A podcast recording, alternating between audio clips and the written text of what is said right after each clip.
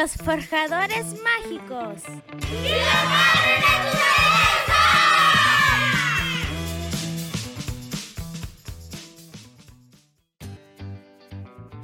Hola amigas y amigos, bienvenidos y, muchas gracias por conectarse a este espacio creado por el Club de Forjadores Ambientales Urusque Chalculqué de la Escuela de Yamira Rebeca Aguilar de Punta Arenas. Mi nombre es Rose Villarroel y no estoy sola, me acompaña mi amigo y compañero Matías Flores Toro. Hola Matías, ¿cómo estás? Hola Rose, muy bien, gracias. Quiero aprovechar de contarle a quienes nos están escuchando que este trabajo no lo hacemos solos. Nos apoyan la Secretaría Regional del Medio Ambiente de la región de Magallanes y de la Antártida chilena y la Radio Presidente Ibáñez, una radio con historia, donde además nos pueden sintonizar en el 88.5 FM.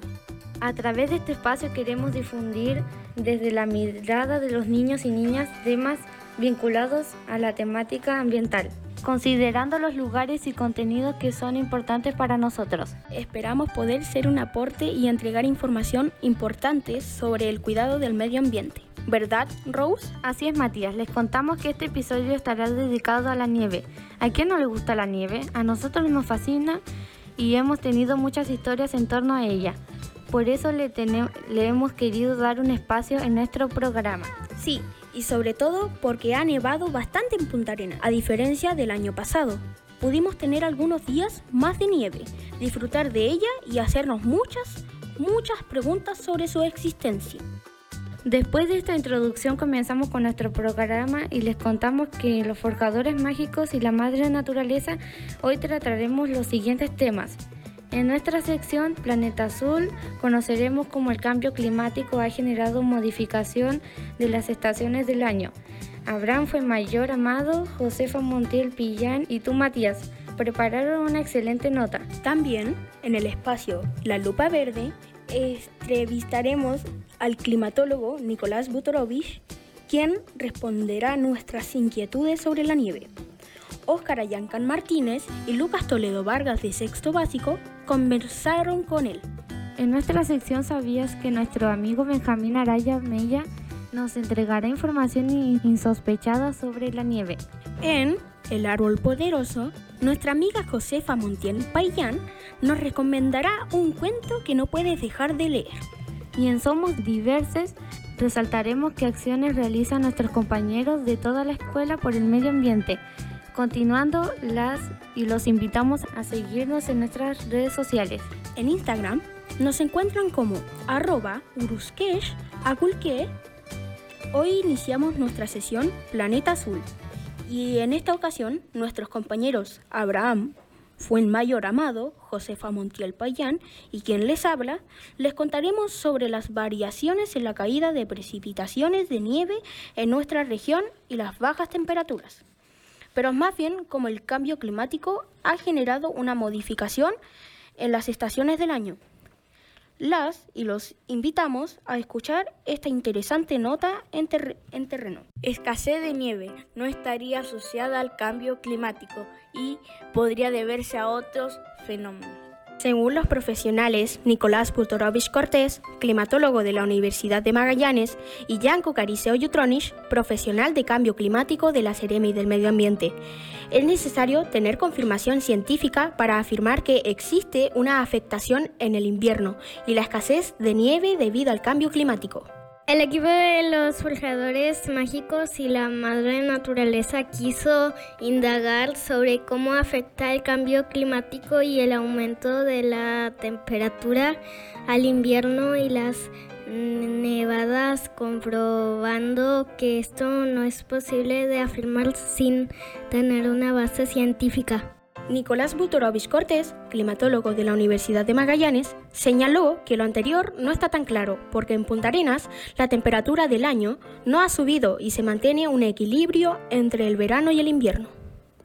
Si bien las temperaturas han subido un poco en invierno, un grado, pero es solamente el invierno acotado. En el verano suben más las temperaturas, incluso en, los otoños hemos tenido temperaturas más altas también, pero a veces en el verano baja, baja en enero un poco o si no baja en febrero. Entonces cuando tenemos el balance del año, la temperatura eh, promedio sigue siendo casi lo mismo. Por su parte, Janko Cariseo Yutronish punto focal de cambio climático del CEREMI del Medio Ambiente, manifestó que la variación de cantidad de nieve caída podría deberse a eventos climáticos extremos, los cuales se producen a raíz del aumento de la temperatura global y que tienen que ver con variaciones bruscas de las condiciones meteorológicas puntuales de una región, de una comuna, etc. Cuando hablamos de estos eventos climáticos extremos, estamos diciendo que llueve mucho, por ejemplo, en zonas que antes no llovía, o que aumentó mucho la temperatura, por ejemplo, hemos tenido en la región veranos con temperaturas de 30 grados, cuando lo normal son 20. Según los especialistas, los eventos podrían estar asociados al cambio climático, pero para demostrarlo se necesita la mejor información científica disponible para tener seguridad de que no se debe a fenómenos como el niño o niña que también son eventos meteorológicos y que no precisamente tienen que ver con el cambio climático. El aumento de la temperatura también eh, aumenta el derretimiento de los glaciares.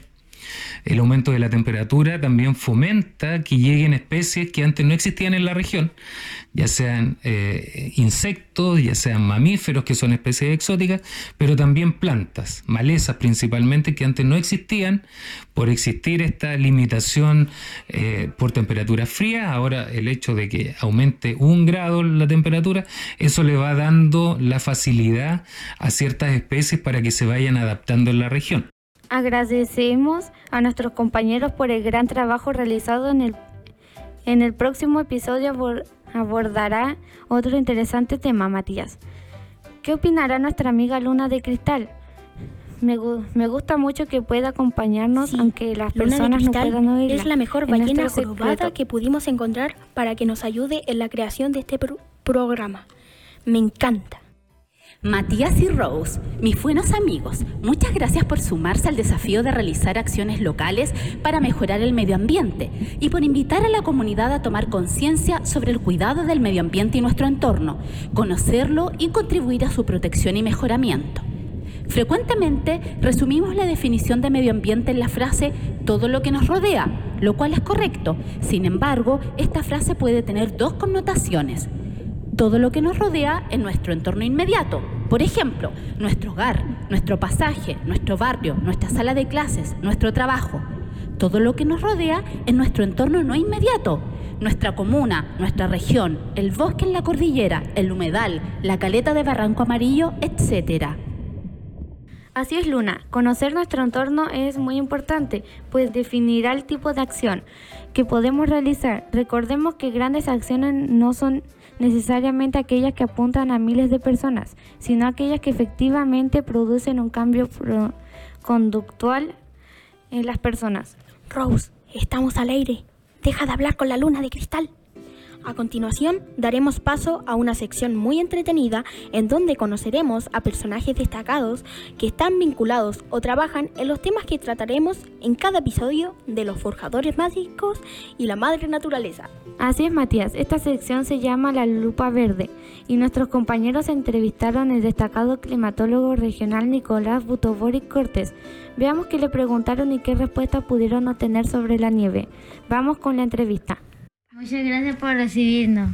Nuestros nombres son Óscar Aranca Martínez y Lucas Toledo Vargas. Vamos en sexto básico. Somos forjadores ambientales del, del Urusquesh Aculque, de la escuela de Yamira, Rebeca Aguilar de Punta Arenas y queremos entrevistarlo para nuestro programa Los Forjadores Mágicos y la Madre Naturaleza, porque en el primer capítulo hablaremos de la nieve. Eh, nos gustaría saber cómo se genera la nieve. La nieve se genera o cae por diferentes mecanismos. Eh, hay una línea imaginaria que se llama la isoterma cero. Es a qué altura en metros, estamos hablando desde acá el nivel de la Tierra, hacia arriba está la temperatura de 0 grados Celsius, es decir, a qué distancia en metros. Ya porque esa línea de 0 para arriba eh, es lluvia y 0 para abajo es nieve. La nieve es un, fenómeno eh, de condensación del aire ¿ya? y enfriamiento. ¿ya? Entonces lo que es lluvia, las gotitas se transforman en nieve. ¿La nieve cae desde las nubes? Sí, efectivamente sí, sí, se podría decir que sí, desde el, desde el cielo y el fenómeno que origina, claro, es la, la, la, la condensación, la solidificación, eh, sí, ocurre en la nube perfectamente. Estamos interesados en conocer sobre sus características, por qué es fría y por qué es blanca. Eh, mira, fría es por lo mismo, porque la temperatura en altura baja, desciende. ¿Ya? Eh, un dato anexo, no hay que tomar la temperatura, por ejemplo, que tenemos ahora acá en la ciudad, por ejemplo, o, en este, fuera, nosotros tenemos una estación arriba que hay 1,5 grados en estos momentos, la temperatura superficial un metro y medio. Acá se toma la temperatura arriba, ¿ya? ¿Ya? Es la misma que te dije, la línea imaginaria, ¿qué altura tenemos 0 grados? en una altura vamos a tener eh, menos, menos esos cero grados, etcétera, o más, más de cero grados, ya ahí se transforma en agua. Y ahora el color blanco es por la composición química solamente que hay entre la nube, el agua y después la, la solidificación. ¿Por qué es importante la nieve? Eh, desde el punto de vista agrícola, por ejemplo, o mejor dicho, vista del suelo, es importante porque queda almacenada o, queda en la superficie de la tierra y eso va alimentando el suelo, es decir, hace más posible el, crecimiento eh, de, no de las plantas, sino que se mantiene el, agua en la tierra, especialmente en el suelo y si es pasto, ayuda después a, su crecimiento en primavera. Y lo otro también, que en el fondo la nieve es agua, ¿ya? Eh, no es el copito de nieve, etcétera, cuando llega acá ya eh, obviamente se va acumulando, después se derrite y es agua, entonces se considera también como un acopio, es decir, como reserva para el consumo de nosotros eh, en, nuestra vida diaria, porque tal como la nieve cae acá en, la ciudad, acá en la montaña, también caen en los embalses, en las lagunas, en los lagos, donde nosotros nos surtimos agua, en este caso la laguna Lynch, el río Tres Brazos y arriba en, ¿cómo se llama? En Laguna Parrillar. ¿Por qué antes nevaba tanto? Buena pregunta. Más que nevar tanto, sí. Eh, hace 20 años tuvimos la última gran nevazón, que fue el 2002, un metro y 12 centímetros. Eh, en los años posteriores ha ido nevando menos y eso se debe principalmente en que los inviernos han sido menos fríos no cálido, no estamos hablando nada de cálido, pero por ejemplo acá eh, te cuento, el, promedio de la temperatura el mes más frío es julio eh, con 1,8 grados. El julio que recién pasó tuvimos 0,9, es decir, la mitad. ¿Ya? Entonces, y eso hace que la nieve cuando caiga perdure, porque mientras más baja la temperatura, la, nieve perdura. Por ejemplo, el requisito que dice la Organización Meteorológica Mundial, perfecto, está nevando, pero para que la nieve se mantenga eh, en estado sólido, la temperatura mínima tiene que ser menor o igual a menos 3 grados Celsius durante tres días seguidos. Eso no se daba o no se está dando desde el 2016 en adelante. Generalmente, si tomamos que, el invierno ya, yo lo digo, para mí el invierno es junio, julio, agosto, sino 90 días, ¿ya? Y generalmente siempre eh, ha habido un solo mes en que se ha dado un poco de invierno, ahora ha sido julio. ¿Cuándo fue la última vez que nevó muy fuerte en Magallanes? La última vez fue el año 2002 que empezó a nevar en mayo y terminó la primera semana de septiembre en que acumulado eh, tuvimos un metro y 12 centímetros de nieve. Eh, hay que tomar en cuenta que estamos a 16 de agosto y solamente ha nevado 24 centímetros en esta época, en junio, julio y agosto, hasta que termina el invierno, entre comillas. Y ese metro y 12 centímetros fue distribuido, sí, entre mayo, junio, julio y agosto. Lo que pasa es que, ¿por qué perduró la nieve? Porque hubo mucha temperatura bajo cero durante todos esos meses. Esa fue la última gran nevazón que tuvimos acá en Punta Arenas. Eh, ¿Podría volver a nevar así de fuerte? Sí, por supuesto, sí. Eh, aquí no tiene nada que ver el tema del cambio climático. Eh, puede volver a nevar fuerte, sí, sí, no, no, lo descarto yo. Quizás con menos intensidad que en esa que en esa época, aunque también hay que tener en cuenta que, por ejemplo, ya mayo del 2002 fueron como 12 días que nevaron pero después siguió la nieve perdurando porque la temperatura siempre era menor a, menos 3 grados Celsius durante tres días. Después en junio otro poco, en julio otro poco, y cuando tenemos el, mes acumulado, es decir, el, periodo acumulado de invierno, dice un metro y 12 centímetros. Ahora estamos en 23, 24, es poco. ¿Usted cree que vuelva a nevar pronto en nuestra ciudad? Eh, en agosto, mira, eh, tenemos un pronóstico que posiblemente pueda nevar entre el viernes y sábado de esta semana, pero muy poco sería. Agradecemos que nos haya recibido y que haya podido responder nuestras dudas y las de nuestros compañeros. Muchas gracias. ¿Podría enviarle un saludo a los auditores de los Forjadores Mágicos y la Madre Naturaleza? Bueno, le envío un caluroso saludo a tu grupo, los auditores mágicos de la Madre Naturaleza, y sigan con estas actividades porque el conocimiento que yo les he dado pueden transmitirlo a otras personas y siempre hay que estar como actualizándose en estos temas. Muchas gracias. ¡Wow! ¡Qué interesante entrevista! Agradecemos al climatólogo Nicolás Butorovich Cortés por recibirnos y responder nuestras inquietudes. Seguimos con los forjadores mágicos y la madre naturaleza. Y en nuestra sección ¿Sabías que hoy conoceremos datos insólitos y curiosidades sobre la nieve? Nuestro compañero Benjamín Araya Mella hizo un gran trabajo. Veamos cómo nos sorprende. Nieva en otros planetas. Podríamos pensar que solo nieva aquí, en el planeta Tierra, pero nos equivocaríamos. En Marte y Venus también cae nieve, aunque no es la misma que vemos la que vemos nosotros. En el primero es dióxido de carbono que cae en forma de niebla, mientras que en el segundo la nieve es de pirita vaporizada por las altas temperaturas. A veces nieva donde menos lo esperas. ¿No te sorprendería ver nieve en el suelo de Siberia, Rusia o incluso en el condado de Minnesota, Estados Unidos? Cuando viajas a estos lugares durante los meses de invierno. Pero estas localizaciones no tienen el monopolio de las nevadas. La nieve puede tocar desde el desierto del Sahara hasta Hawái. Incluso el lugar más seco de toda la Tierra no es inmune. En 2011, el desierto de Atacama en Chile, por ejemplo, recibió casi 82 centímetros de nieve gracias a un raro frente de frío de la Antártica la nieve no es blanca. Sí, nosotros la vemos así, pero realmente no tiene color. De hecho, tampoco es transparente, sino translúcida, ya que cuando la luz la atraviesa no lo hace de forma directa, sino que rebota de un cristal a otro y eso hace que la veamos blanca.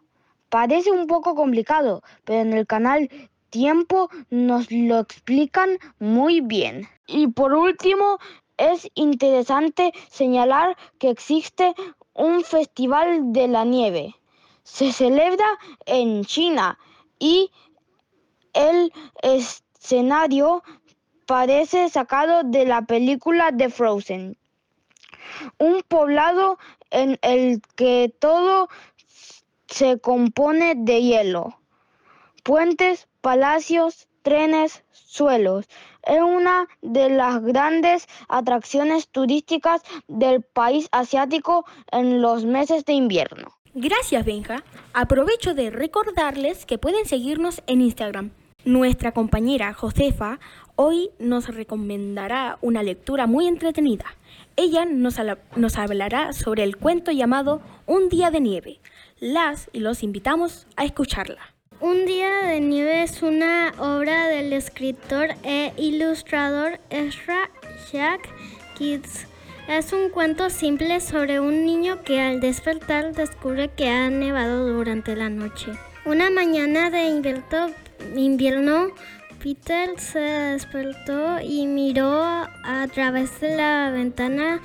Durante la noche había nevado y era su primer día de nieve.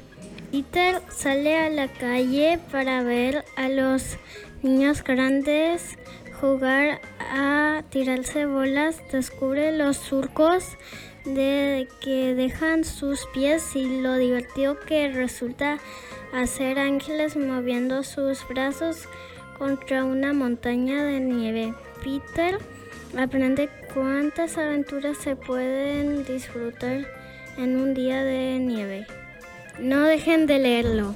Josefa, muchas gracias por traernos esta interesante historia con Matías. Prometemos leerla pronto, ¿verdad? Claro que sí.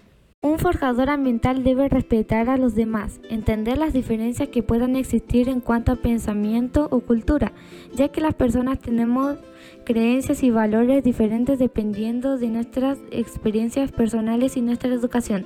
De esta manera reconocer nuestras diferencias, valorarlas y asumirlas como elementos diferenciadores no nos hace diferentes, sino que diversos, por eso a esta sección la hemos llamado Somos Diverses, un espacio en donde nuestros compañeros y compañeras de la Escuela de Yamila Rebeca Aguilar nos contarán cuál es soporte para el cuidado del medio ambiente. Vamos a escuchar qué nos dijeron. Adelante con el audio. Hola, soy José. Yo no voto la tapita a la basura. Hola, soy Christopher. Yo apago las luces cuando no las están usando. Hola, soy Leslie y yo reutilizo las cajas. Hola, soy Ian. Yo no boto una basura de piso. Felicitaciones compañeros y compañeras. Gracias por cada acción que realiza para el cuidado de nuestro planeta. Así es, Rose. Ah, y recuerden seguirnos en Instagram. Nos encuentran como arroba Saludamos y agradecemos al equipo de trabajo de este programa. Agradecemos el apoyo de las y los integrantes del Club de Forjadores Ambientales Urusquesh Aculque de la Escuela de Yamira Rebeca Aguilar de Punta Arenas. A las tías Paula Martínez Mancilla de la Secretaría Regional de Medio Ambiente y Nadia Pardón Ollarzo, coordinadora ambiental de nuestra escuela y del Club de Forjadores Ambientales y por supuesto a la radio Presidente Ibáñez, una radio con historia, donde además nos pueden sintonizar en el 88.5 FM. En el próximo programa les contaremos sobre el estrecho de Magallanes y la caleta de pescadores de Barranco Amarillo. Hasta, la, próxima.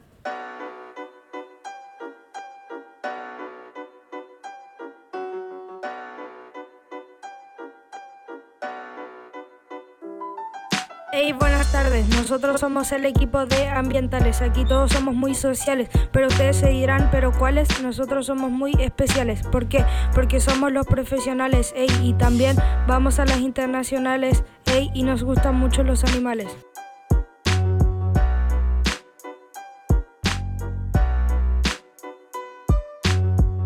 Enseñarte lo que es cuidar la tierra, transformarla y aceptarla, convertirla en algo más verde. Y la persona que la contamina pierde, desde Punta Arena hasta todo el continente.